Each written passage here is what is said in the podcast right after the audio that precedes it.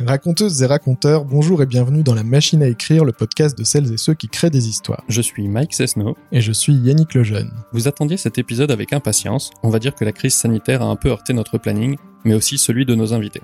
Heureusement, pour sortir du marasme ambiant, on va parler d'évasion dans des univers fantastiques. Comme des millions de personnes à travers le monde, Yannick et moi sommes friands d'univers fantastiques, de mondes imaginaires, de magie et de féerie. Notre premier invité est un incontournable de la BD franco-belge, on lui doit de nombreuses séricules, parmi lesquelles Les Feux d'Askel, Les Naufrages d'Ithac et bien sûr L'Enfeust et Trolls de Troyes. Nous avons le plaisir d'accueillir le prolifique Christophe Arliston. Christophe est l'auteur de plus de 250 albums, de romans, il fut aussi le rédacteur en chef de Feu l'Enfeust Mag pendant plus de 20 ans. Il est le fondateur du studio studio Godferdom et depuis 2018 éditeur chez Draco, maison qu'il a co-créée et qui se spécialise dans l'imaginaire, la fantasy et la science-fiction. Avec lui, nous recevons l'autrice de BD romancière Audrey Alouette, à qui l'on doit notamment Les Aventuriers de la mer, adapté de l'œuvre de Robin Hobb, mais aussi la série Princesse Sarah, qui mêle récits dramatiques et aventures steampunk. On lui doit aussi le roman de fantasy Les Poisons de Catarse et plus récemment les aventures de Magic Charlie aux éditions Gallimard, à la croisée des univers de Terry Pratchett, J.K. Rowling et Miyazaki. Audrey est également à la barre d'une newsletter à succès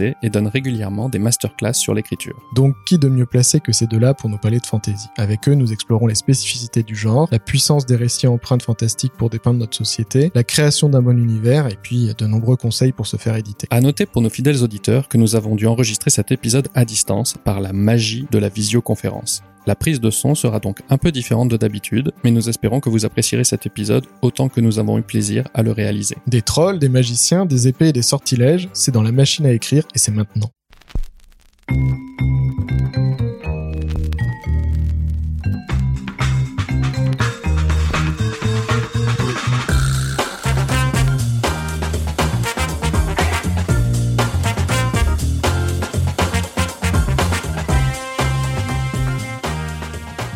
Pour commencer notre podcast, on a une question euh, qui est récurrente. Cette question, c'est qu'est-ce qui fait une bonne histoire? On commence avec Audrey. Disney avait coutume de dire qu'une bonne histoire, c'était un bon méchant. Je suis pas tellement euh, d'accord avec ça. D'ailleurs, c'est amusant euh, quand Encanto, le dernier Disney, est sorti. Euh, moi, j'ai vu passer sur les murs euh, respectifs Facebook de nos amis des gens qui justement disaient oui, mais c'est un scandale, il n'y a pas de méchant, euh, il n'y a pas, il a pas de vrai adversaire dans Encanto, alors que moi j'avais trouvé ce dessin animé absolument extraordinaire et ce qui me plaisait, c'était précisément que l'adversité euh, était pas juste un méchant tout vêtu de noir avec un petit sourire cruel. Une bonne histoire, moi je pense que ce sont des personnages forts. C'est un univers puissant aussi. En fantasy, c'est important. Moi, je pense que le merveilleux a une très grande importance et pour que le merveilleux fonctionne, je pense que justement, il faut travailler l'univers. C'est surtout, je crois, le lien entre les personnages qui est important. Il faut une bonne histoire. Pour moi, c'est des gens qui s'aiment. On dit souvent que les gens heureux n'ont pas d'histoire. Euh, je crois que c'est pas vrai. Vaincre les problèmes, c'est aussi une façon de, de, devenir heureux, d'être heureux, de retrouver le bonheur. Donc, euh, pour moi, une bonne histoire, c'est une histoire où il y a du lien entre les personnages. Est-ce que quand tu dis euh, qu'il n'y a, y a pas forcément besoin d'un bon méchant, est-ce qu'un bon méchant, c'est pas forcément quelqu'un qui est vêtu de noir et très terrifiant, mais juste qui est le le bon antagoniste par rapport au protagoniste qui est le, bon opposé, euh, qui est pas forcément la caricature de Dark Vador. Ah oui, on, peut, par exemple, si on pense au film euh, euh, Don't Look Up, le, film sur Netflix avec cette météorite qui se dirige vers la Terre et qui, risque d'exterminer pas toute vie sur Terre, mais carrément la planète. on peut se dire que le méchant, là, il est bien posé parce que c'est d'abord la météorite qu'il faut vaincre, mais pas seulement. on se rend compte que le méchant est beaucoup plus large que ça, puisqu'il faut aussi vaincre le déni euh, planétaire euh, qui fait que personne ne veut écouter ce que les scientifiques ont à dire, etc. Donc euh, là, oui, en effet, le, méchant ici, il est très très intéressant parce que c'est pas en effet juste un type habillé de noir, c'est ce qu'il y a au fond de nous, enfin, c'est vaincre nos problématiques. On peut considérer que le méchant, en effet, c'est quelque chose de beaucoup plus large. Et pour toi, Christophe, qu'est-ce qui fait une bonne histoire? Je rejoins ainsi la conception d'Audrey, et c'est pas par hasard, puisque c'est ce qui nous permet de travailler ensemble. C'est en effet l'univers d'abord, avoir un univers fort et cohérent, c'est indispensable. Soit on est dans du contemporain ou historique, donc là l'univers on le connaît, il est forcément cohérent, soit quand on est dans les imaginaires, on doit avoir construit cet univers parce que il va être le mur sur lequel on va pouvoir faire rebondir la, la balle des personnages. Après, avoir les relations humaines, c'est ce qui fait avant tout une bonne histoire. C'est pas par hasard, on l'a souvent fait remarquer, si dans mes scénarios, j'ai toujours un groupe de personnages. Je serais incapable euh, d'écrire l'histoire d'un héros solitaire. J'écris toujours des personnages secondaires parce que ça permet toutes les interactions, ça permet l'expression des émotions, ça permet les scènes de comédie aussi, que je suis très attaché. Et en effet, euh, a raison, elle dit qu'on n'a pas besoin d'un bon méchant parce que il y a un autre film qui pour moi est un, un pur chef-d'œuvre euh, tout le monde le reconnaît, qui est Totoro, tout simplement, qui est un film qu'on peut montrer aux enfants tout petits, parce que c'est au contraire un film dans lequel il n'y a pas de méchant, mais où les enfants sont confrontés à leur peur primale, c'est-à-dire euh, la peur du noir, euh, la peur de la perte de la maman. Le méchant, c'est l'ensemble de, toutes ces peurs fondamentales qu'on a tous au, au fond du ventre euh, et qu'on conserve encore à l'âge adulte, hein, euh, sous des formes différentes, mais ça fait la fortune des psy. Aller au fond des personnages, c'est ce qui va permettre d'avoir une bonne histoire, même si c'est une histoire qui a l'air empreinte de légèreté, qui a l'air de ne pas forcément vouloir euh, faire une étude psychologique poussée. Mine de rien, cette trame psychologique, ce fond d'interaction entre les personnages, c'est pour moi ce qui va définir la qualité d'une histoire. Là, tu as parlé d'imaginaire. Qu'est-ce qui fait une bonne histoire de fantasy? C'est quoi les, marqueurs de la fantasy? Alors moi, si j'aime bah, employer le mot imaginaire, c'est justement pour ne pas avoir à disséquer en sous-sections à l'infini. Parce que euh, après, on part dans euh, la fantasy, la dark fantasy, la planète fantasy qui rejoint la science-fiction, la fantasy contemporaine qui rejoint le fantastique. Enfin, tout est ouvert. C'est pour ça que je préfère garder ce mot imaginaire qui est beaucoup plus vaste et euh, qui permet de regrouper tout ce qui n'est pas du réaliste euh, contemporain ou historique. Pour moi, euh, la fantaisie, c'est la plus fantastique machine à métaphore jamais inventée par l'être humain j'aime beaucoup travailler sur le, symbole. Quand on écrit de la fantaisie, on peut faire appel euh, à des choses qui nous parlent à tous. C'est-à-dire, euh, je pense qu'on a presque tous grandi, sinon c'est triste, avec les contes qu'on appelle euh, vulgairement les contes de fées, mais qui sont en fait beaucoup plus vastes. Les contes, c'est les premiers récits qu'on nous offre à nous, humains, quand on est tout petit et c'est la première fois qu'on se qu'on se coltine avec le symbole, avec tout ce qui est tout ce qui est abstrait en fait. Je crois que la fantaisie permet une très très grande abstraction que ne va pas forcément permettre un récit contemporain. Par ailleurs, il y a autre chose, c'est le merveilleux, l'émerveillement et la capacité à s'émerveiller. La fantaisie, bah, c'est la, enfin, toutes les littératures de l'imaginaire. On dit aussi que ce sont les littératures du merveilleux. C'est quelque chose qui est euh, absolument sous-coté dans nos sociétés actuelles et c'est vraiment euh, dommage parce que c'est quelque chose qui nous est nécessaire en tant qu'être humain. Souvent, on remarque d'ailleurs que euh, en grandissant, beaucoup de gens perdent et ça, aboutit à des dépressions. Hein, donc preuve que c'est pas anodin beaucoup de gens perdent de la capacité à s'émerveiller, et en particulier si on voit ça, si on observe ça chez un enfant, un enfant qui a perdu sa capacité à s'émerveiller, c'est quelque chose d'extrêmement inquiétant, c'est un enfant qui ne va pas bien, il faut euh, absolument s'en occuper en urgence, il faut euh, réparer cette capacité euh, à s'émerveiller, et donc pour moi ça passe par le merveilleux. Le merveilleux, c'est quelque chose qui va aider profondément à la narration intérieure, et la narration intérieure, on en a tous besoin pour se construire en tant qu'humain, parce que c'est une bonne narration intérieure, c'est ce qui va nous permettre de bien d'interréagir vers l'extérieur. Donc évidemment, moi je suis euh, peut-être un peu trop intérieur, on va dire, euh, et pas suffisamment extérieur, mais c'est quelque chose qui m'intéresse et je trouve que la fantaisie, c'est mon genre de prédilection, donc je, vais me dire, voilà, on va dire que je suis pas de parti pris. Pour moi, c'est mieux que le fantastique et mieux que la science-fiction, qui est euh, la, science-fiction est toujours très très connectée au réel. La, la fantaisie, elle est un petit peu moins. Elle est vraiment, c'est quelque chose de vraiment très intériorisable et c'est ce qui m'intéresse dans le genre. Christophe, moi je t'avais entendu dire à ce propos que dans, le, dans la fantaisie, il y avait une notion de refuge.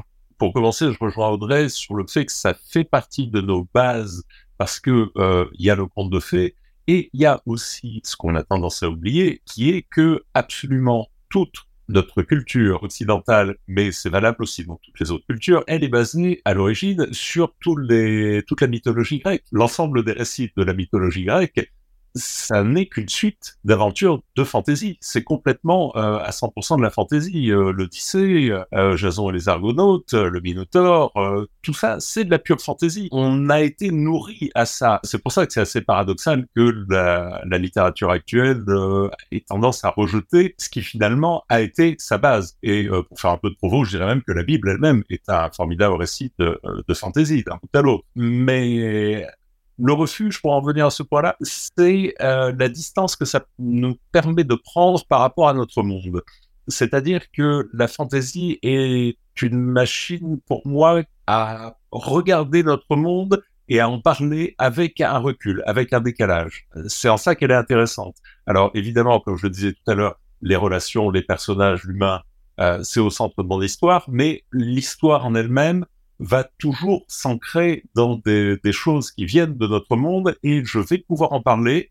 Euh, c'est en ce sens-là qu'il y a refuge. Je vais pouvoir en parler en prenant de la distance, en faisant un pas de côté, en, en les regardant de plus loin. Moi, je suis journaliste de formation, je pourrais euh, ça se fait beaucoup en ce moment, prendre des sujets chauds et euh, aller faire un bouquin sur Poutine et l'Ukraine en ce moment. Non, je préfère transposer la situation en fantaisie qui va me donner une plus grande liberté et en plus ne pas tomber sous le feu des, critiques euh, euh, sur le fait que je peux supputer ceci ou cela, mais ça va me donner une plus grande liberté pour discrètement parler d'un sujet qui finalement est un sujet récurrent après, parce que ce type de situation, ce type de guerre revient régulièrement. La fantaisie, pour moi, c'est ce recul sur notre monde. Ce recul, on peut le, retrouver aussi dans la science-fiction, et tu t'es essayé à la science-fiction aussi, mais on te retrouve quand même plus souvent sur la fantaisie. Est-ce qu'il y a quelque chose qui t'attire plus spécifiquement dans la fantaisie pour prendre ce recul-là?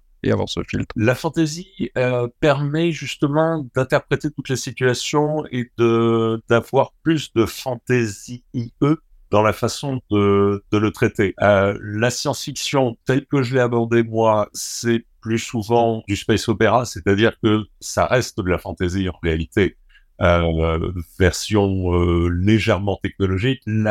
Pure science-fiction technologique, la hard science, c'est un domaine qui m'intéresse beaucoup moins parce que là, on est dans des supputations, des contraintes techniques, euh, des choses qui sont censées être plus ou moins crédibles euh, à moyen terme. Et c'est un domaine dans lequel je me sens moins à l'aise parce que finalement, j'ai moins la place et la liberté d'aller vers l'humain et d'aller vers le fond des sujets. Mais il y a des auteurs qui le font très très bien. C'est vraiment là un, un sentiment personnel. Est-ce qu'il y a des règles pour créer un univers? Est-ce que, euh, Audrey, tu peux nous parler de, la, création de Magic Charlie et puis euh, Christophe après de, celle de l'Enfos Comment vous avez imaginé l'univers qui dépasse même les personnages? La création d'un univers, c'est toujours quelque chose de complexe, mais je pense que c'est comme quand on commence n'importe quel projet d'envergure. D'abord, on va faire ses courses, on commence à rassembler des ingrédients, euh, on, on, en ramasse de plus en plus, on en cultive certains, on va en acheter d'autres tout près. Après, on passe en cuisine et on commence à arranger le tout et puis on se rend compte qu'on qu'il nous manque des ingrédients, donc il faut retourner faire les courses.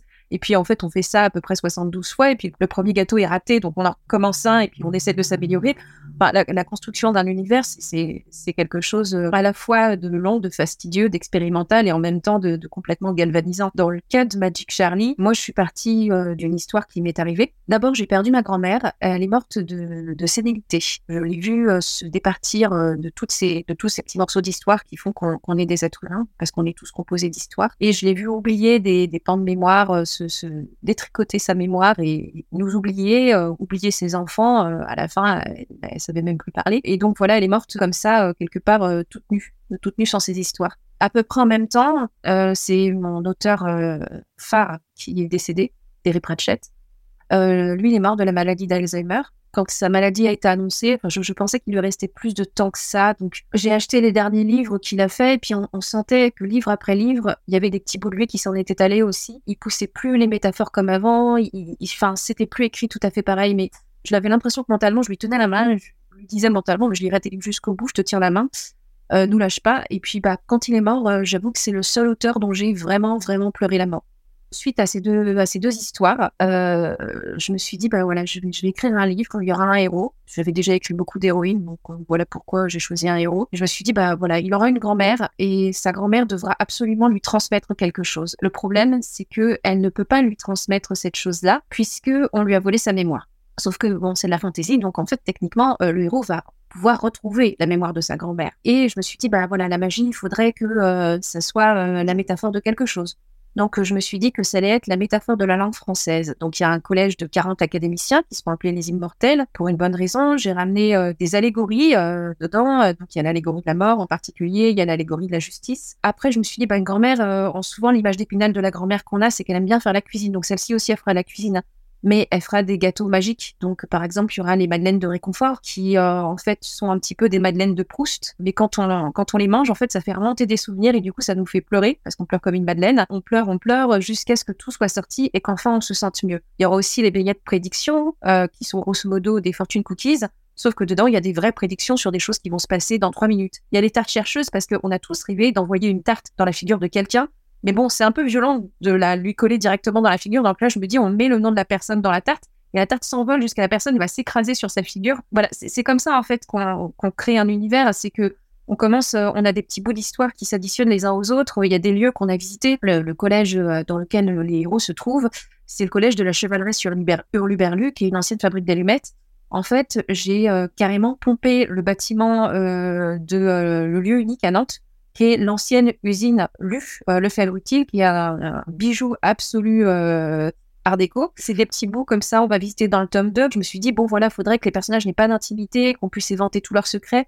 Donc il y a des créatures qui sont des, rumeurs, qui sont en fait des espèces de petits lézards qui sont là pour euh, écouter euh, tout ce que vous avez à raconter, qui ensuite vont les chuchoter euh, à l'oreille du directeur. C'est des petites choses qui s'additionnent, qu'on rajoute petit bout par petit bout. En fait, c'est comme une tapisserie. De loin, il faut que le motif, il soit quand vous rentrez dans la pièce, même si la tapisserie elle est, elle a 150 mètres au bout de la pièce du château, faut que vous puissiez voir ce qu'il y a dessus. Il faut que le motif il soit ultra identifiable. Mais l'idée, c'est que plus vous vous rapprochez de la tapisserie, plus vous pouvez voir les tout petits motifs qu'il peut y avoir autour. Et donc, ça doit toujours être très lisible, mais en même temps, ça doit être riche. Enfin, moi, c'est comme ça, en tout cas, que j'aime les univers de fantasy. Il y en a qui font ça très bien dans la simplicité, mais moi, j'aime bien quand il y a euh, une multitude de détails. C'est ce que j'aime. Et donc, toi, Christophe, euh, la naissance de, de Troie, ça se passe comment? Euh, Je voulais faire une histoire de fantasy avec euh, une façon différente d'aborder la magie par rapport à ce qui se faisait jusque-là, puisqu'on avait toujours ces personnages de magiciens à la, à la Gandalf, euh, qui avaient quelques formules, quelques grandes envolées, qui pouvaient lancer des boules de feu. Enfin bon, on avait une image assez classique du magicien. Donc je me suis dit, comment la magie pourrait-elle fonctionner autrement par rapport au quotidien, aux petites choses du quotidien? Et euh, je ne sais pas pourquoi. Je me suis dit, tiens, et si chacun avait un pouvoir et un seul, qui peut être euh, grand, petit, euh, utile, inutile. Et c'est vraiment le point d'ancrage de l'histoire. Le monde autour, je l'ai construit bah, en commençant par dessiner une carte, parce que je suis très porté sur les cartes, sans doute parce que ma grand-mère était prof d'histoire géo, plutôt géographe. Et d'ailleurs, on peut dire que tu te destinais à être dessinateur de BD aussi Oui. Là, il y a, euh, j'ai lu dernièrement, il y a Mézières est malheureusement mort cette semaine. Et tu disais qu'il avait vu tes premières planches et t'avais plutôt conseillé d'être scénariste. Oui, tout à fait. Euh, bah, quand on est attiré par la bande dessinée depuis depuis tout petit, c'était vraiment l'objectif. Et puis à 12-13 ans, j'ai commencé à, à, tomber de la planche comme un fou. Et c'est vrai que 15 ans, j'ai débarqué chez Jean-Claude Mézières, qui habitait euh, rue Claude Bernard, là, à Paris, et il était très gentil. Il m'a reçu pendant plus d'une heure. Il a lu toutes les pages, et puis il m'a dit, écoute, euh, non, toi, tu es vraiment fait pour être scénariste. Euh, il y a quelque chose dans tes histoires. Par contre, laisse tomber le dessin. Et euh, je l'ai pas écouté, évidemment. J'ai encore continué un petit peu, mais il avait raison. Et ce qu'il avait vu tout de suite, c'est que très, très honnêtement, avec le recul, je pense que j'aurais pu devenir un honnête tâcheron dessinait pas si mal, mais ça n'aurait pas apporté grand-chose à la bande dessinée. Ce qu'il avait vu, c'est que je bâclais parce que j'avais toujours envie d'avancer dans mon histoire, de raconter la page suivante, puis encore la page d'après, puis la page d'après. Or, un dessinateur de bande dessinée, c'est quand même quelqu'un qui doit se poser sur sa page, y passer un certain nombre d'heures. Moi, je voulais avancer dans le récit, toujours avancer. Comme je voulais, je voulais avancer, donc j'allais trop vite, les pages n'étaient pas bonnes, je n'étais pas dans les bonnes techniques. Euh, et puis un beau jour, j'ai croisé dans les festivals de, de bande dessinée dans lesquels euh, j'étais déjà très présent à l'époque. Là, j'ai croisé de, de, jeunes dessinateurs, et quand je discutais avec eux, je voyais leurs pages et je voyais bien que eux, à la fois, me disaient ouais, je sais pas trop quoi raconter, ils faisaient des très beaux dessins.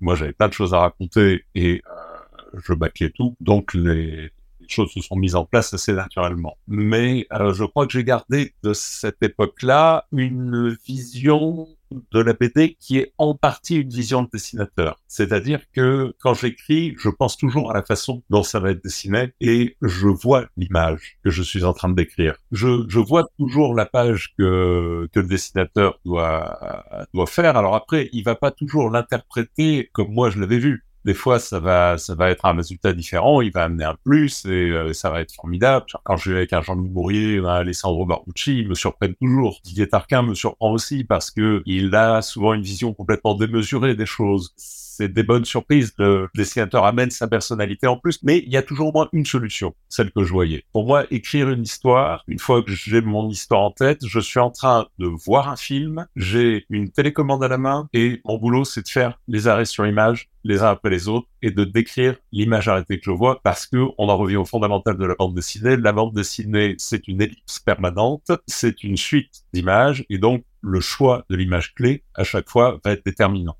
Euh, sachant que le plus important, c'est ce qui se passe dans le demi-centimètre de blanc qu'on a entre deux cases et qu'on doit faire visualiser, imaginer et qui est le non-dit permanent mais qui doit être dans la tête du lecteur tout le temps.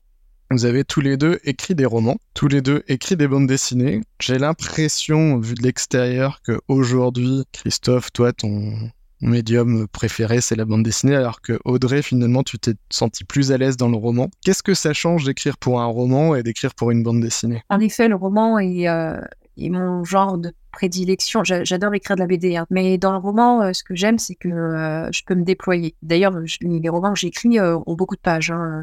Je, fais des romans qui font 600 000, 700 000 signes. C'est vraiment beaucoup. Pour ceux qui qui se rendraient pas compte, à Amélie Nothomb à peu près, euh, qui sont toujours des romans très courts, c'est entre 150 et 180 000 signes. J'aime bien les, très grands romans très riches. En, fait, j'aime bien les traiter en mille feuilles. C'est-à-dire que je vais avoir plein de problématiques, euh, un enjeu central et puis euh, plein de sous-problématiques qui s'enroulent autour. Évidemment, apporter, c'est très lourd, ne serait-ce qu'en termes de mémoire. Quand j'écris un roman, je déteste m'interrompre. Dans l'idéal, j'irais m'enfermer dans, dans, une chambre toute seule, comme, Victor Hugo l'avait fait avec Notre-Dame de Paris se vénère parce qu'il y avait des gens qui bossaient pour lui qui pouvaient lui apporter ses repas. Mais euh, dans, l'idéal, je voudrais pouvoir m'enfermer euh, pendant plusieurs mois. Moins je m'interromps, mieux je me porte quand j'écris euh, quand j'écris du, du roman. Et en plus, des fois, je, bah, je dois par exemple faire des planches pour la série Princesse Sarah ou pour la série Le Grimoire d'Elphie, c'est pas tellement un problème de s'interrompre sur de la bande dessinée, tout simplement parce que la bande dessinée, c'est vraiment l'art du découpage. Comme tout est découpé, surdécoupé, redécoupé, d'abord en synopsis, ensuite euh, en page et puis ensuite en case, c'est pas tellement un problème de passer d'une bande dessinée à l'autre. J'ai pas autant de plasticité cérébrale que Christophe qui est très impressionnant à ce niveau-là, mais enfin, quand même, ça va, je m'en sors. En revanche, si je dois m'arrêter au milieu d'un roman pour passer à la BD, j'ai pas trop de soucis à passer à la BD. Par contre, après, revenir dans le roman et me remettre dans le crâne tous les chapitres précédents, tout le synopsis, passé, présent, avenir, euh, voir aussi où on en est dans le rythme du récit. Apporter ça, c'est extrêmement lourd. C'est-à-dire qu'on porte vraiment toute la structure sur des fois des centaines de pages avec des moments où il y a des moments de calme, où il y a, des... Là, on se dit, bon, bah voilà, là, il n'y a plus assez de tension. Là, on a un ventre mou, comme on dit. C'est-à-dire, euh, ça n'avance pas assez vite. Euh, euh, on a plusieurs scènes où les personnages, bon, certes, on fait avancer un peu l'intrigue, mais on n'a pas de scène assez marquante, donc il faut tout détricoter, il faut tout retricoter. En pensant à ça, des fois, on a oublié un élément, donc on revient en arrière, ou tout simplement, ça c'est quelque chose que Christophe m'a appris à faire. Au début, quand je travaillais avec Christophe, qui donc a beaucoup plus euh, d'années d'expérience que moi, en fait, les premiers, les premières bandes dessinées qu'on a fait ensemble, je le voyais, on, on faisait un synopsis euh, très serré sur lequel on investissait beaucoup de travail. Et puis, généralement, au bout de 10 pages à peu près, 15 pages, Christophe mettait euh, l'intégralité du synopsis à la poubelle et il en réécrivait un autre. Ça me rendait cinglé, je dois dire. Euh, je disais, mais on s'est embêté à faire un super synopsis, pourquoi tu fous la poubelle? Il fait, bah oui, mais quand même, j'ai eu une meilleure idée. Et moi, j'ai, enfin bon, je me disais, mais faut, faut pas gâcher. enfin, le, côté anti-gaspi qui, faisait surface, alors qu'en fait, évidemment, euh, à l'époque, j'étais trop jeune autrice. Aujourd'hui, je fais, enfin, c'est exactement ce que je fais, sauf que quand on le fait sur un roman de plusieurs centaines de pages, euh, évidemment, euh, c'est pas la même envergure de boulot qu'on fout à la poubelle. Et de toute façon, en plus, on n'a pas le choix parce que, euh, comme disait Christophe, c'est oui, mais on peut pas écrire la deuxième version du synopsis si on n'a pas d'abord écrit la première et qu'on l'a pas jeté à la poubelle auparavant. Donc c'est vraiment un côté, comment dire, fastidieux. Et dans le cas du roman, ben, en vérité, c'est un petit peu comme dans la BD, sauf qu'on n'a pas à gérer l'interaction avec le dessinateur, avec euh, le ou la coloriste. Dans le roman, on est vraiment tout seul. Alors parfois c'est confortable parce que du coup on fait ce qu'on veut, et parfois la solitude pèse un petit peu et le poids du coup n'est pas partagé sur euh, des co-auteurs. Et euh, il m'arrive dans le roman de me sentir un peu écrasée sur le poids de mon, édifice, ce qui est beaucoup plus rare en bande dessinée. bon, même si c'est vrai que par exemple avec le grimoire d'Elfie, on s'est lancé sur des récits de 80 pages. à chaque fois, c'est assez ambitieux et on, on, y met beaucoup de nous-mêmes et et on finit complètement crevé. Tu peux euh, pitcher en, deux, en deux phrases le grimoire d'Elphi pour des gens qui connaîtraient pas? Alors, le grimoire d'Elphi, ça raconte l'histoire d'une petite sorcière qui vit avec ses deux grandes sœurs et euh, l'aînée, qui elle a, plus de 18 ans, emmène ses deux petites sœurs euh, sur les routes de France dans un bus anglais qu'elle a transformé en librairie. C'est un libriobus passe de village français en village français, qui a un côté très familial euh, dans, dans Elfie, très euh, magie douce, très Kiki la petite sorcière. il y a aussi un côté, euh, comment dire, ça, ça me fait rire, mais un, côté nos régions ont du talent. Christophe, toi, l'écriture de bande dessinée par rapport au roman? J'avais écrit d'abord une très longue nouvelle, 150 000 signes, pour un, un, ami qui avait fait un, un recueil en hommage à Jack Vance, qui est un auteur que j'adore, donc j'avais pas pu refuser. Et puis, quand il a été question de faire un roman, je me suis dit, tiens, euh, j'aimais bien cette nouvelle, je pourrais la retravailler, la resituer dans un autre univers et aller plus loin. En réalité, ça n'a pas été du tout quelque chose de plus simple. J'aurais passé beaucoup moins de temps à écrire un roman depuis le départ plutôt que de vouloir recycler cette nouvelle. Ça m'a demandé trois fois plus de boulot. Mais euh, en effet, il y a cette question d'avoir tout en tête parce qu'on est là, on retravaille un chapitre, on enlève un paragraphe, et puis on s'aperçoit, ou surtout, on ne s'aperçoit pas que euh, 40 pages plus loin, on fait allusion au paragraphe en question, mais du coup ça tombe à plat parce que le paragraphe on l'a viré. C'est toutes ces choses qu'on doit avoir en tête en permanence, alors que dans la BD, on reprend le petit cahier dans lequel on a les 12 pages déjà dessinées, on les relit, ça prend un quart d'heure, et on est tout de suite dans le bain à nouveau. Et quand on a le moindre détail à vérifier, c'est très bête, même matériellement, euh, on, tourne les pages d'un cahier, on vérifie un détail en 15 secondes. Quand il faut remonter dans un fichier, retrouver où était la bonne page, enfin bon, en effet, il y a toute une lourdeur avec le roman. Par contre, le roman permet de s'adresser en direct au lecteur. Quand j'écris un scénario de BD, je l'écris pour le lecteur en finale, mais je l'écris d'abord pour le dessinateur. Je les écris d'ailleurs de façon légèrement différente suivant le dessinateur parce que je connais leur personnalité, je sais comment ils vont percevoir ce que je leur dis. On sait très bien que dans toute communication, qu'elle soit verbale, qu'elle soit écrite, une partie seulement de ce que l'auteur de la communication veut faire passer arrive chez celui qui, la reçoit. Euh, donc il y a déjà une première déperdition. Puis il y a une réinterprétation par le dessinateur qui, d'une part, aura pas forcément compris 100% de ce que je voulais faire, et d'autre part, va amener de lui-même. évidemment, c'est aussi ce qui enrichit la chose, ce qui, est, intéressant dans la BD. Mais quand ça arrive au lecteur, euh, j'ai l'impression souvent qu'il y a plus que 50% de mes intentions qui sont là et qui sont comprises surtout par le lecteur. Avec le roman, on enlève un des filtres déjà, on enlève l'interprétation. Donc j'ai l'impression qu'on peut aller un peu plus loin, on a un scalpel un peu plus pointu dans l'écriture. On peut faire passer des choses des fois plus nuancées aussi. En fait, quand tu dis que mon genre de prédilection c'est la BD, c'est un peu par la force des choses parce que il n'y a pas une semaine qui passe sans que je me dise que j'aimerais bien me remettre à un roman. Ça fait plusieurs années que j'ai un projet et que j'ai jamais le temps de l'avancer. Il y a 40 projets que j'ai et je n'ai pas le temps d'avancer. Mais parmi eux, il y a, y a un roman où euh, j'ai envie de faire un, un polar. Euh, tu vois, je sors de mes genres habituels, euh, de, de, faire un polar parisien d'ailleurs, mais un polar vide quartier, quelque chose de pas une grande enquête policière en elle-même. Vous avez tous les deux parlé de la de la lourdeur justement de, de l'écriture du roman et de d'avoir toujours en tête tout ce qui s'est passé, tout ce qu'on a mis en place et tout ça. Est-ce que vous avez euh, des outils ou des méthodes justement pour faire ça? Euh, Christophe, tu parlais pour la bande dessinée, c'est facile, on a un cahier, on regarde, on refeuillette les pages, on retrouve. Pour le roman, c'est plus compliqué. Est-ce que vous faites confiance uniquement à votre cerveau et votre mémoire ou est-ce que vous avez des, petits tips, des petits outils pour les, les gens qui nous écoutent et qui, qui, qui s'y essayent à cet exercice?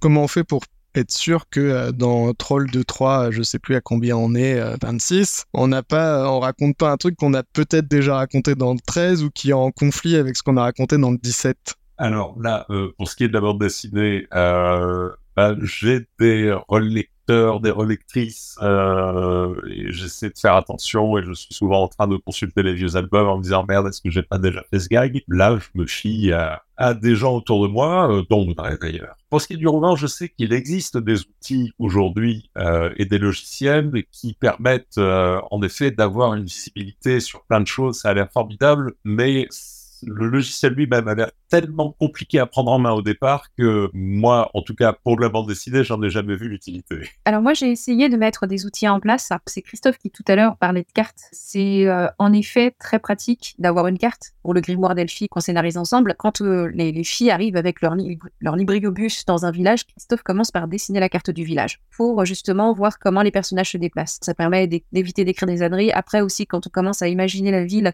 on se rend compte que euh, quand on imagine une ville, il y a, des bâtiments euh, qui vont obligatoirement fleurir, des mairies, euh, des, des, des, gymnases, des écoles, des, parcs, des forêts, des enfin voilà. Avoir ça, je sais que maintenant, par exemple, pour le, le tome 3 de Magic Charlie, j'ai ma carte sous la main c'est un outil qui m'aide vraiment, vraiment beaucoup. Le vrai outil aussi, c'est le synopsis, hein, tout simplement. Je sais que beaucoup de romanciers ne font pas de synopsis, mais moi, je ne sais pas comment je pourrais me débrouiller, comment je pourrais avoir un univers aussi riche si j'en avais pas. Pour Magic Shirley, je me retrouve avec des synopsis écrits très serrés, très tassés, qui font euh, plus de 25 pages. Je les découpe, je les prédécoupe déjà en chapitres parce que ça, c'est aussi quelque chose que j'ai appris grâce à l'école de la bande dessinée. C'est que quand on commence un prédécoupage, même si après on le respecte pas forcément à tous les niveaux, ça permet quand même d'y voir plus clair. Et quand j'ai besoin de revenir en arrière, de retrouver des infos, bah c'est plus facile en effet si j'ai déjà fait mon découpage et qu'il est seulement sur 25 pages et pas sur 250. Ça, c'est le début et c'est les bonnes intentions. En pratique, très vite, je commence à griffonner mon synopsis, à rajouter des trucs, à mettre, à coller des post-it. Après, je me dis que c'est pas suffisant, que j'ai plus la place sur mon synopsis. Donc, je commence à prendre des notes dans un cahier. Et puis après, j'ai un autre cahier parce que celui-là, il n'y a plus assez de place. Donc, je, commence un autre cahier. Puis à un moment donné, j'ai des idées. J'ai pas le premier cahier que je voulais sous la main. Donc, j'entame un troisième cahier. Et puis euh, là, je me dis, je suis un peu dépassée par les cahiers quand même. Donc, je vais commencer à remplir des post-it que je vais coller sur mon ordinateur. Et après, euh, évidemment, l'ordinateur, c'est un espace assez réduit. Donc, je vais le coller sur euh, le tableau de liège que j'ai à côté de moi. assez rapidement, il n'y a plus de post-it. Donc, je commence à les entasser les uns sur les autres. Puis, je commence à faire des petites fiches, cartonner des fiches Bristol. Est-ce que tu as pleuré à un moment quand même? Au milieu de tout ça, Toujours, à un moment donné, il y a toujours une crise de de je vais jamais y arriver, de toute façon je suis nul, je sais pas comment faut les autres et comment j'ai écrit les précédents et de toute façon ça sert à rien, tout le monde me déteste et j'aurai pas de lecteur. voilà. Le bureau d'Audrey est toujours en bordel alors que moi je m'efforce de tenir le mien le plus vite possible. Non mais moi aussi j'essaye mais c'est un échec complet tu disais que tu, que tu écrivais un synopsis, que tu faisais un découpage et tout ça. Est-ce que ça veut dire que quand tu commences l'écriture de ton roman, tu sais déjà où il va et comment il se termine Tu te laisses pas de découverte pour toi-même en tant, en, tant qu'autrice? Il y en aura toujours en fait. Ça, c'est vraiment euh, l'expérience qui me l'a apprise. Quand je commence vraiment un nouveau roman sur un nouvel univers, Là, je me laisse dans les premiers temps le plaisir de la découverte parce que bah il faut que les idées me viennent, il faut que j'ai le temps qu'elles s'installent, etc. Généralement, j'ai quand même un prix synopsis, même s'il va pas très loin, je sais à peu près où je vais. Aujourd'hui, je suis vraiment devenue euh, une très très bonne lectrice et, euh, et en plus, j'ai une déformation professionnelle qui fait que quand je lis un livre, euh, je vois les échafaudages derrière le texte, je vois les échafaudages qui ont été démontés, qui n'ont pas abouti, je vois toutes les fautes de narration, je vois là où l'auteur savait plus où il allait, je vois là où il a douté, je vois là où il a eu une idée que finalement il n'a pas exploitée. C'est vrai que la plupart des lecteurs ne le voient pas forcément puisque ça c'est l'état du professionnalisme, mais euh, moi je déteste laisser ce genre de traces dans mes romans. Au début, je peux me laisser le plaisir de la découverte, mais il y a toujours un moment où je me dis bon, là je suis dans un ventre mou, là ça n'avance plus, là c'est plus assez tonique, là j'ai plus assez d'idées. Allez, on fout les cinq derniers chapitres à la poubelle, on recommence tout. Et en fait, quand euh, j'arrive à un synopsis extrêmement serré, extrêmement tassé, où j'ai déjà eu énormément d'idées, c'est très bien parce qu'en fait, à l'écriture, ça va pas m'empêcher d'avoir d'autres idées. La difficulté, c'est surtout de les hiérarchiser. Parce que si vous vous contentez de bombarder votre, euh, votre lecteur d'idées, au bout d'un moment, il se sent submergé, il n'en a plus rien à carrer, il en veut plus, il fait une indigestion. Voilà, donc il faut vraiment hiérarchiser les idées, les agencer d'une façon où le lecteur va même pas avoir l'impression qu'on lui en sert euh, des tartines. Il va juste se dire oh je me suis bien amusé, j'ai passé un bon moment, j'ai bien voyagé, euh, j'aime les personnages, voilà. Plus le travail euh, lourd en amont commence tôt, mieux ça permet de le faire. En tout cas, je trouve, et par rapport à ma propre méthode de travail, je sais qu'il y a des auteurs qui écrivent à l'énergie. Hein, euh, c'est quelque chose que j'admire aussi. Moi, je ne fais pas du tout comme ça. Pour ma part, je suis beaucoup moins constructeur qu'Audrey. C'est-à-dire que je fais un premier synopsis qui est une manière pour moi d'évacuer les premières idées évidentes et de me dire que il y a toujours une solution. 99 fois sur 100, je le respecte pas et je pars en impro. Alors c'est assez paradoxal parce qu'aujourd'hui, en tant qu'éditeur, je demande à mes auteurs, au contraire, des synopsis très construits pour être rassurés, pour être sûr qu'ils savent où ils vont. Alors que moi, en tant qu'auteur, euh, 9 fois sur 10, je ne sais pas vraiment où je vais. J'ai une vague idée, j'ai un filet de secours qui est ce premier synopsis. Et puis, euh, je sais d'ailleurs que si je respecte ce premier synopsis, ça m'arrive parfois dans des bouquins, parce que sur 250, j'en ai pas écrit de bons, il y en a des moins bons que d'autres, mais il y en a des meilleurs Et, euh, les moins bons sont souvent ceux où finalement je suis resté au synopsis parce que j'ai pas eu le, le moment de grâce et l'envolée qui m'a permis de partir en impro et de retomber sur mes pattes à l'arrivée. Il n'y a rien de plus marrant finalement que d'aller faire du funambulisme dans le récit euh, et de, de découvrir qu'on sait faire quelques pirouettes en sautant sur le fil. Et il y a quelque chose de très enthousiasmant, de très grisant là-dedans. C'est comme ça que j'aime écrire. En tout cas, les moments où ça se passe comme ça, c'est vraiment des moments de bonheur d'écriture. On peut résumer en une phrase. Euh, avoir un bon synopsis, oui. S'endormir dessus, non. Dans vos récits, il y a une présence forte de l'humour, même si on va dire que Sangre ou Princesse Sarah, c'est un peu moins orienté vers, vers la, la blague. Euh, il n'empêche que si je prends le monde de Troie, et notamment Troll de Troie, ou les poisons de Carthage, par exemple, il y a une présence très marquée de l'humour. Je voulais savoir comment vous travaillez pour que la blague ne prenne pas le dessus sur le récit. Pour ma part, les dosages sont différents d'une série à l'autre. Ouais, par exemple, tu vois, Troll de 3, on en a déjà parlé ensemble. Pour moi, Troll de 3, et ça se veut être un compliment, hein, c'est un grand héritier d'Astérix. C'est-à-dire qu'on a un côté paillard, on a des jeux de mots, on a de l'humour, mais on a à chaque fois une grande aventure, un voyage, quelque chose qui va faire vivre les héros. Et ça, comment tu l'as mis au point? Pour Troll de 3, euh, j'essaie d'avoir justement un synopsis, un argument euh, minimaliste. Quelque chose d'assez simple, d'assez lisible, qui va pas demander de grandes explications, parce que ça va me laisser la place pour développer toute la comédie humaine. Humaine, troll. Et en l'occurrence, sur l'Enfeust, euh, là, c'est vraiment 50-50. C'est-à-dire que l'histoire de fond est un peu plus complexe. D'ailleurs, elle court sur plusieurs albums généralement. Donc vraiment, ça va dépendre de la série et le ton de la série va dépendre du dessinateur, puisque au départ, Troll de, Troll de 3, je l'ai pensé un peu comme l'Enfeust. C'est pour ça que euh, les quatre premiers albums forment une histoire à nous quatre. Euh, et l'histoire, bon, là, elle était assez simple. Il fallait aller chercher euh, le feu d'un volcan et revenir. Là, on est sur du basique euh, road trip euh, avec petite aventure à chaque fois. C'est vraiment cette structure simple qui me permet d'être dans l'humour. Plus je vais vers des histoires où l'humour est moins présent, tu parlais de Sangre, plus je suis obligé de construire beaucoup plus mon synopsis et de construire beaucoup plus l'horlogerie, la mécanique derrière, ce qui est pas ce que je préfère faire d'ailleurs. Mais avec Sandre, je voulais faire une tentative et finalement j'y prends grand plaisir aussi. Et toi, Audrey, dans Les Poisons de Catarse, euh, comment tu as géré l'humour? Les Poisons de Catarse, c'est un roman euh, qui est un hommage à Terry Pratchett. Et à la base, le, le principe est pas très drôle, c'est qu'il y a un démon endormi sous la ville et qui doit se réveiller euh, si au-dessus de sa tête se rassemblent 100 000 âmes. Le problème, c'est que c'est un secret et les deux seules personnes au courant de ce secret, c'est euh, la tyranne qui dirige la ville de façon sanguinaire et euh, sa marraine de sorcière. Elles, elles doivent empêcher euh, le, le- la ville de compter plus de 100 000 âmes. Les problèmes se multiplient et on en est à 4 euh, 99 000 et quelques âmes. Donc déjà, on, enfin voilà, on est sur un trop plein. L'apocalypse euh, est, à, est à deux doigts de, de survenir. Ça part pas très drôle comme pitch. Moi, l'humour, en effet, c'est quelque chose qui m'intéresse beaucoup. J'essaye d'en mettre pas mal dans mes récits. Je crois qu'il y en a beaucoup aussi dans Magic Charlie. Euh, mais il y a quand même cette alternance parce que je pense qu'à la base, je suis quelqu'un qui aime beaucoup rire, mais fondamentalement, je suis assez désespérée. Euh, C'est-à-dire que je sais que le rire, c'est un moment rare et précieux, et de toute façon, il y a toujours quelqu'un qui va venir vous faire chier, en fait, pour vous, pour vous faire arrêter de rigoler. Euh, et donc, euh, voilà, grosso modo, c'est la merde, c'est le bordel. Mais au milieu de tout ça, faut en profiter pour essayer de rigoler là où on peut et quand on peut, parce que finalement, on n'aura pas tant d'opportunités que ça, et c'est pour ça que j'essaye d'en mettre euh, un maximum quand j'en ai l'occasion. La blague pour la blague, je trouve que ça n'a pas forcément un grand intérêt, surtout que ça se retrouve facilement à être euh, des blagues méchantes. Les gens ont tendance à tomber dans l'humour méchant facilement. Je pense que c'est une facilité de l'esprit humain. J'aime bien l'humour euh, quand il fait de mal à personne, quand il est euh, un peu intelligent, et je trouve que c'est peut-être celui qui, est le plus difficile à aller chercher, et peut-être celui qui tombe le plus facilement dans le désespoir. C'est celui-là que j'aime, ouais.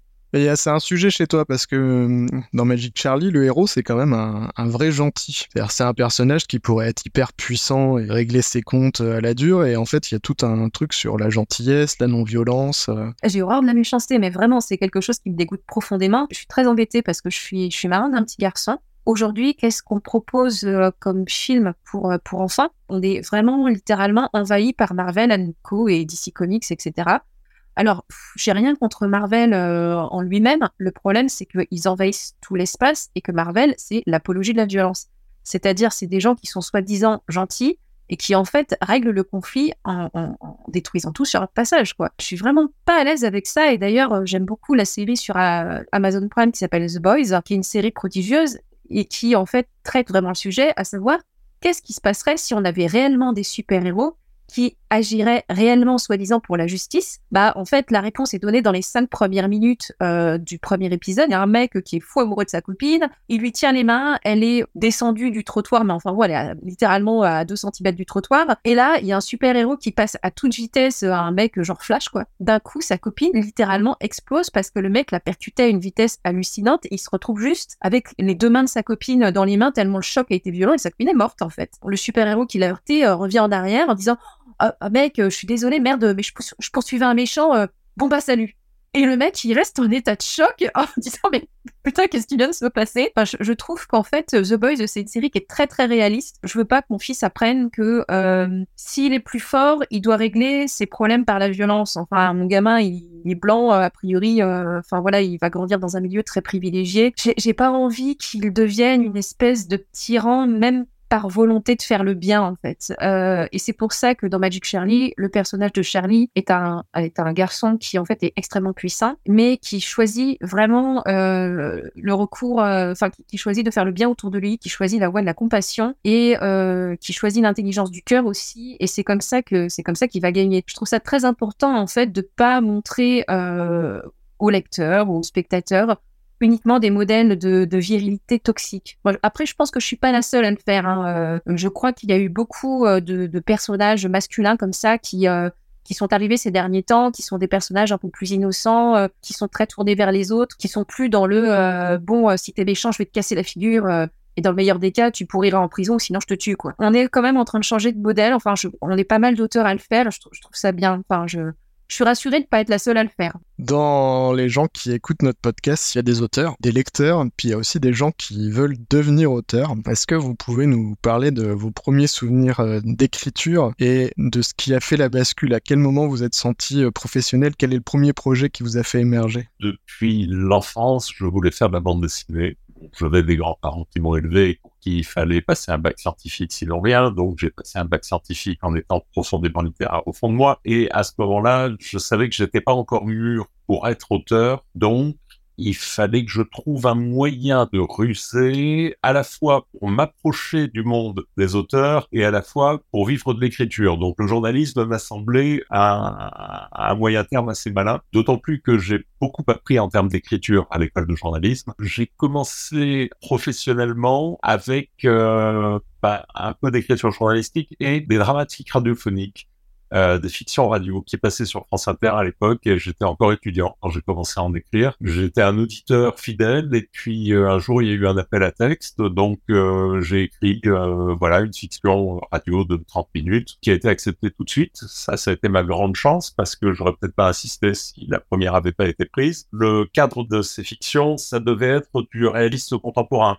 le fantastique était interdit, le polar était interdit, tout ce qui pouvait se rapprocher du genre était interdit. Mais bon, ça donnait des, contraintes très très intéressantes. Le fait de devoir placer tout un décor uniquement à travers le dialogue, il n'y avait aucun narratif. Donc tout devait être dans le dialogue et quelques bruitages. Ça m'a beaucoup servi aussi après pour la bande dessinée parce que j'avais quand même euh, beaucoup progressé dans l'écriture des dialogues avec cet exercice-là. Et donc là, pour la première fois, j'ai reçu un chèque euh, en échange de quelque chose que j'avais, une fiction que j'avais écrite. Puis après, pendant quelques années, j'avais une carte de visite sur laquelle était écrit mercenaire en écriture. Donc euh, je faisais des correspondances pour des journaux parisiens qui n'avaient pas les moyens d'avoir quelqu'un en permanence dans le sud. J'ai travaillé à France Inter côté rédaction euh, brièvement, mais euh, après des stages. Mais cette émission a été quand même euh, pour moi au cœur de l'idée que ce que j'écrivais en fiction pouvait avoir une valeur. Donc, ça m'a incité à continuer parce que après, j'ai jamais cessé de monter des projets BD, mais finalement, euh, la première fois que l'un d'eux a été accepté, euh, j'avais quasiment 28 ans déjà. Donc, euh, ça faisait 10 ans que j'essayais de vendre mes textes et que personne n'en voulait. Et s'il n'y avait pas eu cette validation par la fiction radiophonique, peut-être que j'aurais fini par laisser tomber à ce moment-là. Et toi, Audrey? En sixième, cinquième, j'ai eu la très grande chance d'avoir une professeure euh, de français, et Nadiane Barty-Digol, qui est autrice de science-fiction pour la jeunesse. Et là, d'un coup, je me suis dit, ah, mais en fait, il y a des vrais gens qui écrivent des livres. C'est pas, euh, pas des choses qui apparaissent euh, magiquement comme ça. Je, me suis rendu compte que derrière chaque livre, il y avait un auteur. Et ça, c'est vraiment grâce à cette professeur-là que, que j'ai compris qu'en fait, c'était peut-être pas un métier. J'osais pas rêver de métier à ce moment-là, mais qu'en tout cas, il y avait, il y avait une action derrière, qu'il y avait une volonté de, de créer un livre et c'est là que j'ai commencé à écrire plus sérieusement mes histoires. À partir de mes 15 ans, euh, j'écrivais déjà deux heures par jour. Euh, j'ai fini mon premier roman, je devais avoir 16 ans. Ça s'appelait Charlotte et les vampires. Je l'ai envoyé très modestement euh, à deux tout petits éditeurs, Hachette et Gallimard qui m'ont répondu que non, ça n'allait pas être possible. bah, mais vraiment beaucoup surprise. Euh, donc voilà, j'ai dû euh, jeter euh, ce roman-là. Enfin, au début, j'ai essayé de le réécrire. Finalement, j'ai fini par le jeter à la poubelle. J'en ai écrit deux autres. Et à côté de ça, j'ai commencé à travailler dans la PQR. Je me suis devenue lectrice professionnelle pour une petite maison d'édition, Siloé, en, en Bretagne. Il me payait euh, la lecture de manuscrits en livres, donc j'avais des livres gratuits, j'étais contente. Et puis à côté de ça, j'ai commencé à participer au concours de nouvelles du Crous, euh, puisque j'étais étudiante. Je voulais écrire, mais euh, j'avais compris que ça allait me prendre énormément de temps d'apprendre à écrire. Et bien que j'ai commencé assez jeune, j'avais trouvé le truc en faisant croire à mes parents que j'allais devenir prof, mais que forcément pour devenir prof, il fallait faire de longues études. Donc en fait, voilà, j'étudiais une partie de mon temps et le reste du temps, euh, j'allais pas faire la fête dans les bars, je m'enfermais et puis je travaillais, euh, j'essayais de travailler sur euh, des manuscrits qui n'étaient euh, jamais publiés. Avec le Crous, quand même, j'ai eu un peu plus de chance. j'ai été primée deux fois en régional, une fois en national, je crois aussi. Et puis j'ai commencé à répondre à des appels à texte dans les revues spécialisées euh, Galaxy, Asphodel. Et c'est d'ailleurs euh, grâce à ça que j'ai fait euh, la, rencontre de, Christophe Arleston, puisqu'à l'époque, Christophe dirigeait une revue qui s'appelle qui s'appelait l'Enfeust Mag, qui a disparu depuis 3-4 ans maintenant. Et dans l'Enfeust Mag, il y avait une nouvelle qui était publiée tous les mois. Et je me suis dit, je me suis un peu renseignée c'était payé 200 euros la nouvelle. Je me suis dit, oh, waouh, 200 euros, c'est génial. D'habitude, je le fais gratuitement. à l'époque, j'avais pas trop la notion d'être payé pour mon travail. Et du coup, j'ai commencé à écrire des, nouvelles. Et Philippe Ono, qui est décédé aujourd'hui, faisait partie euh, de, l'équipe rédactionnelle à l'époque, avait sélectionné euh, ma première nouvelle, j'en ai écrit d'autres. J'ai commencé à proposer des scénarios de bande dessinée. Mon pied dans l'écriture a été très brouillon, c'est-à-dire que j'ai, c'était pas une ligne droite.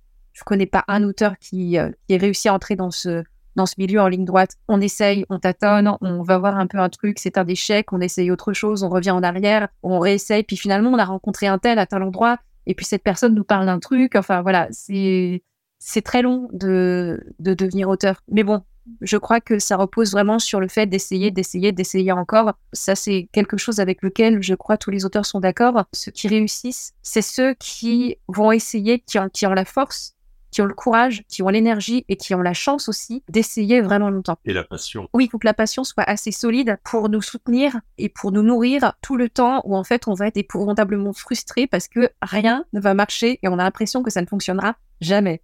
Mais en fait, si, si on s'acharne assez, ça finit par fonctionner. Alors Christophe, aujourd'hui et en dehors de tes prochains albums, quelle est l'histoire dont tu es le plus fier? Dans les histoires que, que j'aime beaucoup, il y en a une euh, qui m'a tenu à cœur dans le temps, dans les Trolls de Troyes, qui était euh, le tome euh, 21, qui s'appelait L'Or des Trolls. J'aimais beaucoup cette histoire où, en fait, les trolls s'amusaient à euh, répandre au-dessus de la ville euh, le trésor euh, piqué à un dragon, et donc à faire pleuvoir des pièces d'or en permanence, ce qui crée une inflation extraordinaire, à dévaloriser complètement la valeur or, et finalement, les trolls arrivaient à semer une pagaille totale chez les humains, juste en bouleversant leur équilibre économique. Qu'est-ce qui t'avait inspiré sur cette histoire pour, euh, pour avoir ce pitch-là? Je m'étais posé la question de comment les trolls pourraient arriver à atteindre, autrement que justement par euh, une force brute euh, basique, à atteindre et faire trembler la société des humains. Comment est-ce qu'ils pouvaient mettre en danger les humains autrement que par, par leur gourdin, leur massue et leur vent Et toi, Audrey? Moi, j'ai plusieurs chouchous, mais pas pour les mêmes raisons. Euh, je suis très très fière de Magic Charlie euh, parce que je sais pas, je trouve que c'est une série qui me ressemble vraiment où j'ai vraiment pu mettre tout ce que je voulais. Puis en plus, c'est quand même une trilogie euh, lourde parce qu'elle a vraiment beaucoup de pages et ça m'a demandé une somme de travail et un investissement de temps et d'énergie euh, colossal. Je suis assez fière. euh, Là, je, je- je suis bientôt, à- j'arriverai bientôt au bout du troisième et je suis assez fière d'avoir réussi à porter ça. J'aime énormément le grimoire d'Elchi que je réalise avec euh, Christophe. Et là, c'est drôle parce qu'au début, cette série, je voulais pas la faire. J'avais dit, Christophe, en fait, euh, il me disait, allez, euh, on fait une série, une histoire avec une petite sorcière, etc. euh, mais un truc pour les enfants. euh, ah, je me vois pas faire ça tout seul, fais-le avec moi. J'étais là, mais, mais j'ai pas le temps, laisse-moi. Euh, j'ai trop de travail, je pas m'en sortir. Euh. Il a, vraiment insisté. On est allé au restaurant. Euh, je lui ai dit bon, allez, d'accord, euh, ce sera ton cadeau de Noël. euh, je vais, te donner plein d'idées et puis tu te débrouilles avec. Puis à la fin du repas, il me fait non mais tu m'as donné trop d'idées. On est obligé de le faire ensemble maintenant.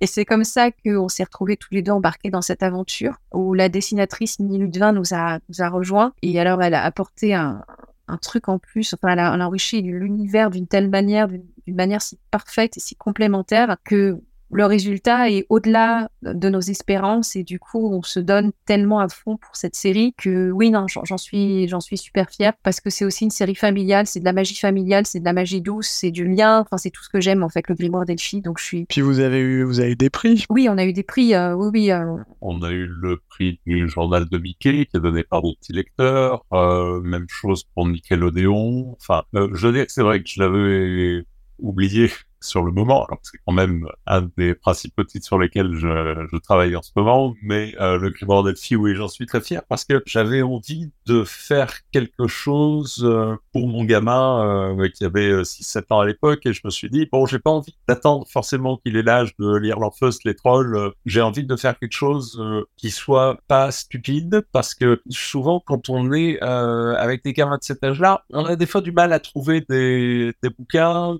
qu'on ait envie de leur lire, euh, avec lesquels on, on soit en accord soi-même. Enfin bon, et, et donc euh, j'avais vraiment cette envie. J'avais envie en même temps de retrouver moi le- les émotions de lecteur que j'avais pu être enfant euh, sur des, des petits romans d'aventure, euh, sur des, des choses euh, aussi bébêtes aujourd'hui euh, que, que le club des cinq.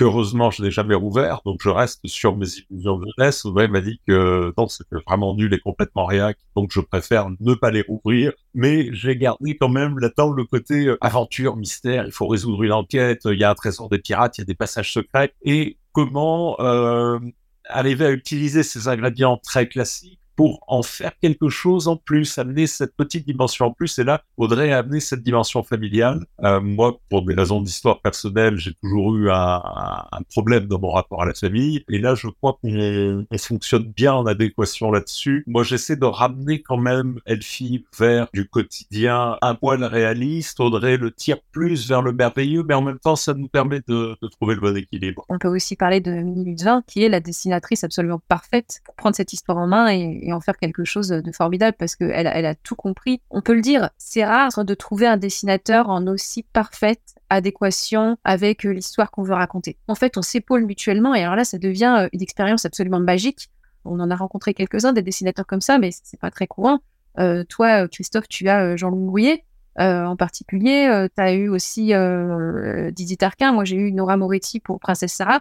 Mais voilà, en fait, c'est pas c'est pas si fréquent. Et avec Minute 20, on a eu beaucoup de chance. C'est la bonne osmose. D'ailleurs, ce qui est assez amusant, c'est que euh, quand on a proposé le projet à, à Mini Ludvin, il était déjà euh, écrit euh, et, et assez abouti, et euh, elle a dit c'est incroyable, j'ai l'impression que vous me connaissez depuis tout le temps et que vous l'avez écrit spécialement pour moi.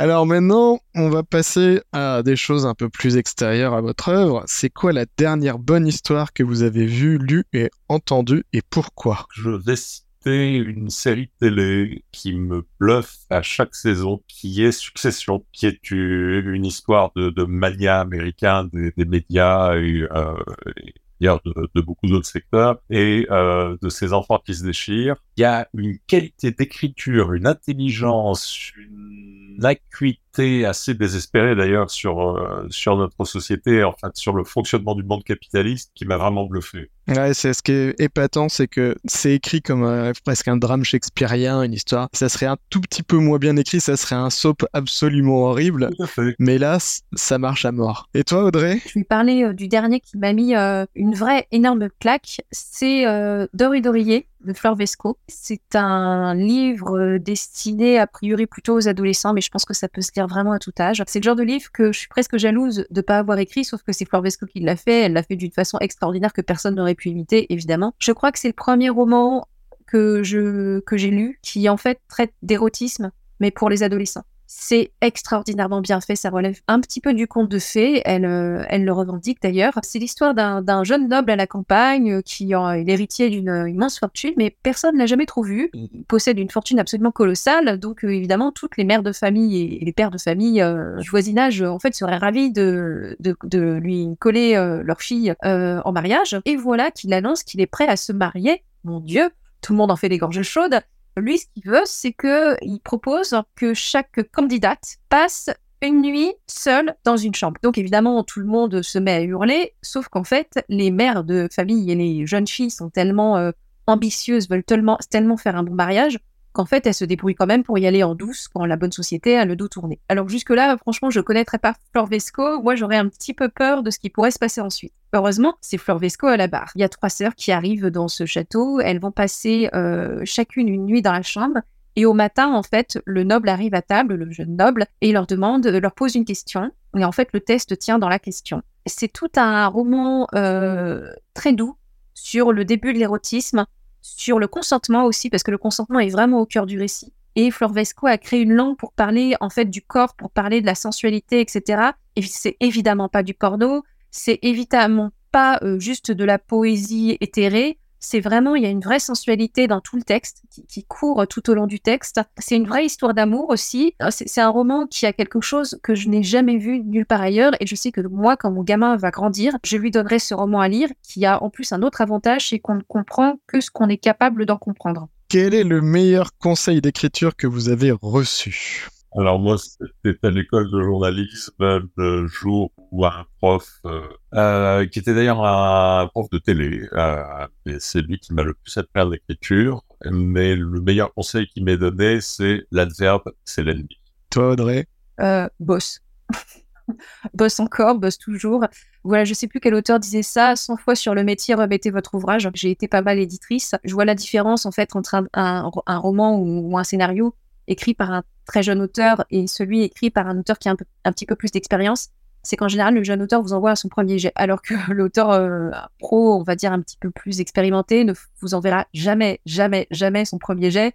C'est ces poubelles honteuses qu'il va garder pour lui et surtout qu'il ne montrera à personne. Mais du coup, ça, c'est intéressant parce qu'il y a pas mal de, gens qui vont dire euh, ne, ne réécris pas 150 fois ton truc avant de l'envoyer à l'éditeur parce que tu vas t'épuiser alors qu'il vaut mieux avoir son retour rapidement pour pouvoir affiner ton tir et partir dans la bonne direction. Et toi, tu dis que, euh, au contraire, un auteur très confirmé, il va surtout pas envoyer le premier jet, il va, il va beaucoup réécrire. C'est quoi ton point de vue là-dessus? Moi, ce que j'en dis, c'est que le truc qui est jamais pris en compte, c'est l'épuisement de l'éditeur. Euh, c'est vrai. Si en fait euh, vous envoyez quelque chose d'inachevé à un éditeur, il va peut-être vous faire une relecture, mais il va être beaucoup plus fatigué pour faire la deuxième parce que relire un texte, surtout quand c'est pas nous qui l'avons écrit, c'est chiant. En fait. Ah, puis à la distance, c'est-à-dire quand on reçoit un truc où on se dit vraiment il y a une bonne intention, mais il va falloir tellement, tellement, tellement de travail pour y arriver que des fois ça peut écarter un projet, quoi. Ah bah complètement. C'est-à-dire que euh, les, jeunes auteurs, c'est pareil, c'est un truc qu'on croit, qu'on on a tous cette naïveté là de croire que euh, l'éditeur va nous prendre par la main pour nous aider à améliorer notre texte. Alors c'est une image d'Épinal euh, qui en fait n'est pas totalement euh, si on était au siècle dernier, où il y avait un accompagnement des auteurs beaucoup plus fort. Aujourd'hui, avec la surproduction et le fait qu'il y a de moins en moins d'éditeurs, qu'en plus ils ont une culture littéraire de moins en moins forte, il y a beaucoup moins cet accompagnement par rapport à aujourd'hui. Depuis les années 90 à peu près, euh, l'éditeur qui accompagne et qui suit euh, un auteur, ça n'existe presque plus. de temps en temps, vous allez en trouver un, mais déjà c'est un coup de bol monumental. Et en plus, il va pas vous prendre tout jeune, ou alors c'est très très rare. Bon, en plus, euh, généralement, ils préfèrent prendre des auteurs plutôt que des autrices, pardon d'en parler, mais c'est vrai, euh, parce que les éditeurs qui ont de la puissance en général, ce sont des hommes et ils préfèrent euh, recruter bah, des gens qui leur ressemblent, donc qui sont aussi des hommes en général. Moi, je sais que des collègues femmes qui ont trouvé une espèce de parrain mentor dans le milieu, c'est quand même très rare. Euh, ça peut se passer d'ailleurs très mal pour elles. Je conseille de se méfier de la fatigue de l'éditeur, d'envoyer la chose la plus aboutie possible. Alors, après, il y a un problème, c'est que quand on est jeune auteur, on écrit ses premiers textes, quand on arrive à la fin, déjà, on est super fier de soi d'avoir réussi à finir un texte. On est généralement au bout de sa vie parce qu'on a tâtonné dans tous les sens et que, euh, en fait, euh, le texte, il s'est euh, cassé la figure des tonnes de fois on a fini par le bricoler dans tous les sens. Ça fait une espèce de, euh, patchwork où on voit les traces de couture, euh, les raccommodages partout. Euh, voilà, les premiers textes qu'on envoie quand on est jeune auteur, généralement, ils ressemblent à ça. À la fin, on envoie un truc qui ressemble à rien, qui est complètement inachevé. Et on se dit, mais j'ai fourni déjà tellement de travail dessus, j'y vois plus clair, je peux pas faire mieux. Et ça, c'est quand on débute. Et après, petit à petit, en fait, l'expérience va nous permettre non seulement de gérer, bah déjà on va aller beaucoup plus vite, hein, on aura on aura des raccourcis, euh, plus on travaille, plus on, a, plus on accumule d'expérience, meilleur on est en fait pour sortir une première ébauche. Et euh, du coup, on n'aura pas euh, épuisé toute son énergie dans cette première ébauche. Et puis surtout, on sait que c'est quasiment que la moitié du chemin. C'est-à-dire que euh, on n'a pas euh, la naïveté de croire que quand on écrit le mot fin, c'est fini. On sait qu'en fait, c'est que la moitié du voyage. Et du coup, on, s'est gardé une réserve d'énergie, ou si on ne s'est pas gardé, bah, on, se repose le temps qu'on la trouve. Et on se garde une réserve d'énergie, en fait, pour, pour finaliser le texte pour euh, enlever euh, les, passages, euh, les redondances, les, personnages qui servent à rien. et ça, je dirais que c'est la différence entre un, auteur expérimenté et, un très jeune auteur. je dirais qu'il y a un conseil à donner à un jeune auteur, c'est quand vous avez terminé votre premier roman, votre premier scénario, ne l'envoyez pas. Mettez-le dans un tiroir, écrivez le deuxième, et un an après, vous revenez sur le premier. Ah, c'est un bon conseil, mais généralement, c'est pas trop, euh, c'est pas trop tenable, parce que c'est vrai, quand on a fini un texte, on veut qu'il soit lu. Sur l'accompagnement des, éditeurs, euh, et, je le vois, moi, en ayant euh, depuis peu commencé carrière d'éditeur, c'est vrai qu'au début, on a un peu envie de sauver tout le monde et on reçoit des propositions de, de scénarios, en l'occurrence, qui sont, mais c'est pas là pour les romans aussi, qui sont moyens, mais où il y a quelque chose et on se dit, allez, on va euh, les pousser à bosser. Et c'est un mauvais calcul parce que ça engage une quantité de travail phénoménale de part et d'autre, souvent pour pas grand chose, pour monter une petite marche. Et je crois qu'aujourd'hui, un éditeur, il prend quelque chose de bien et s'il fait son travail, il amène à être quelque chose de très bien. Mais il prend pas quelque chose de moyen pour en faire quelque chose de bien. Dernière question, Audrey, tu fais une newsletter. Ah oui que j'ai le plaisir de recevoir. Et dedans, il y avait un conseil sur la nécessité de tout expliquer au lecteur et, qui parlait de ponçon du terrail. Est-ce que tu peux nous raconter ça brièvement? Oui, c'est vrai, je fais une newsletter tous les mois des, petits plaisirs de la vie et magie du quotidien, où je parle que très vaguement de mon actualité. Généralement, j'aime bien raconter euh, des anecdotes euh, extérieures et en particulier des anecdotes littéraires. Alors sur Ponction du Terrail, Christophe pourrait vous raconter cette anecdote aussi bien que moi. C'est une légende qui court chez les scénaristes que j'entendais déjà quand j'étais étudiante, mais dont on n'a jamais trouvé la moindre trace écrite. Donc on ne sait absolument pas si cette légende a une, euh, base euh, réelle dans, la réalité, dans l'histoire. Ponson du Terrail, euh, c'est un auteur qui sévissait au 19e siècle au moment des romans feuilletons. Les romans feuilletons, c'était les, romans qui paraissaient dans les journaux tous les jours ou toutes les semaines. À l'époque, ça avait un succès euh, extraordinaire. Vous vous figurez qu'évidemment, il n'y avait pas de radio, pas de télé, pas de salle de cinéma, donc peu de divertissement et peu d'accès à la fiction. Et donc, euh, les gens étaient absolument passionnés par ces romans feuilletons euh, qui étaient publiés dans les journaux. Ça faisait que, grâce à, ces, romans feuilletons, les journaux atteignaient des ventes absolument folles qui ferait encore rêver euh, aujourd'hui où la population est pourtant bien plus importante. Les gens, même quand ils ne savaient pas lire, en fait, euh, se réunissaient dans les halls d'immeubles euh,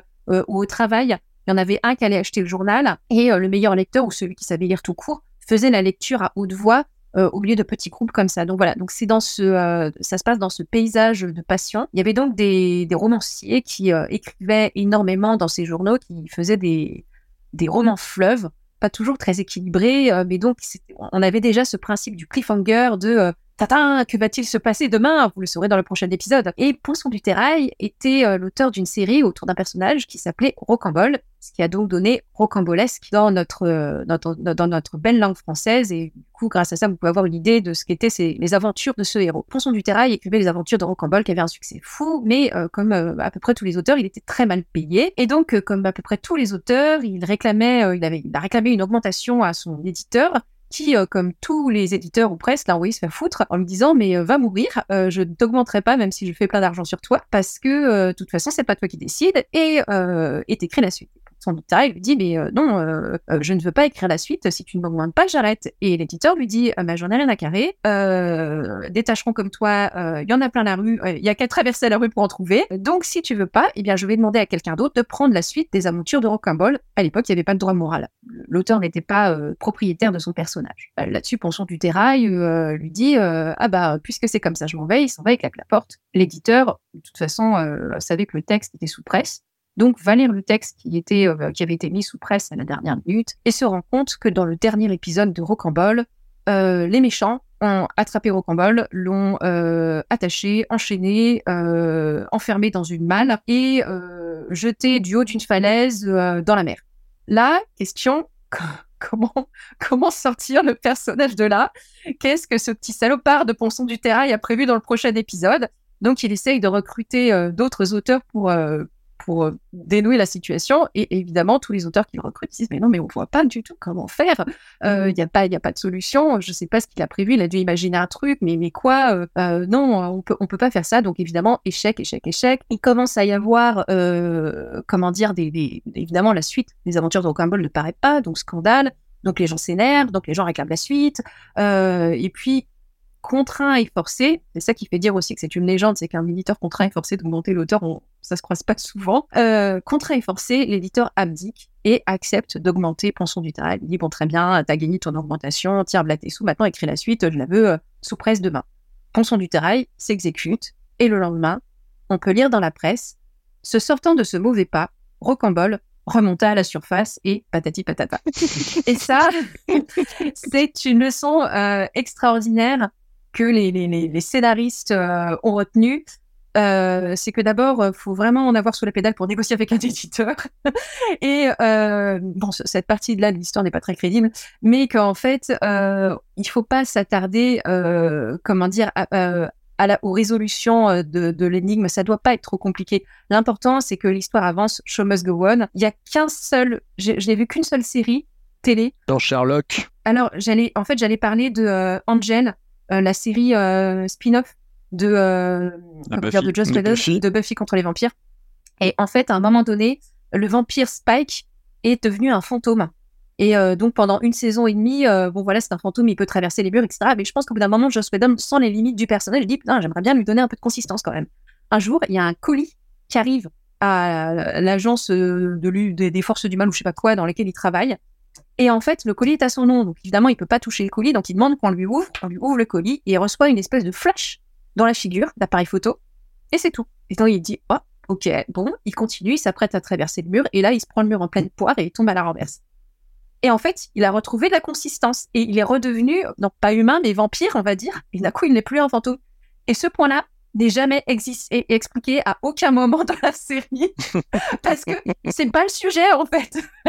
Et donc voilà, voilà ce principe appliqué à la lettre. Bon, mais c'est très bien de finir sur cette histoire que tu as fort bien racontée. Euh, comment est-ce qu'on peut s'inscrire à ta newsletter?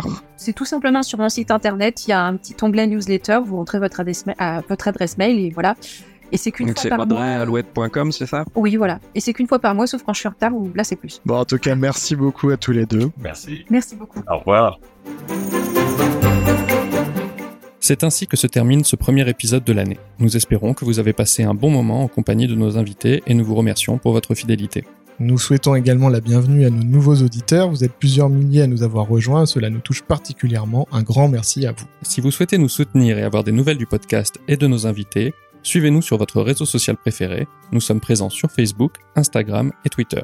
Vous trouverez les liens dans la description de l'épisode. Et pour ne jamais être en manque de bonnes histoires, vous pouvez vous inscrire à notre newsletter 5 bonnes histoires. Chaque vendredi, nous vous envoyons notre sélection de récits passionnants à lire, à voir ou à écouter. Des livres, des BD, des séries, des films, des documentaires, des articles fascinants, de quoi vous faire rire et pleurer, vous émerveiller ou vous questionner. Cette newsletter vous permet également d'être tenu informé de la sortie des nouveaux épisodes du podcast. Vous trouverez aussi le lien pour vous inscrire dans la description de l'épisode. Pour nous soutenir, n'hésitez pas également à parler de la machine à écrire autour de vous, à vos amis, à votre famille et sur vos réseaux sociaux. Le bouche à oreille, c'est vraiment le meilleur moyen pour nous de nous aider à grandir. Et si vous avez une minute, vous pouvez également nous laisser 5 étoiles sur Apple Podcast et Spotify pour nous aider à monter dans les classements, c'est très utile pour nous. Avec un peu de retard, nous vous souhaitons une bonne année 2022 et nous vous donnons rendez-vous au prochain épisode. À bientôt!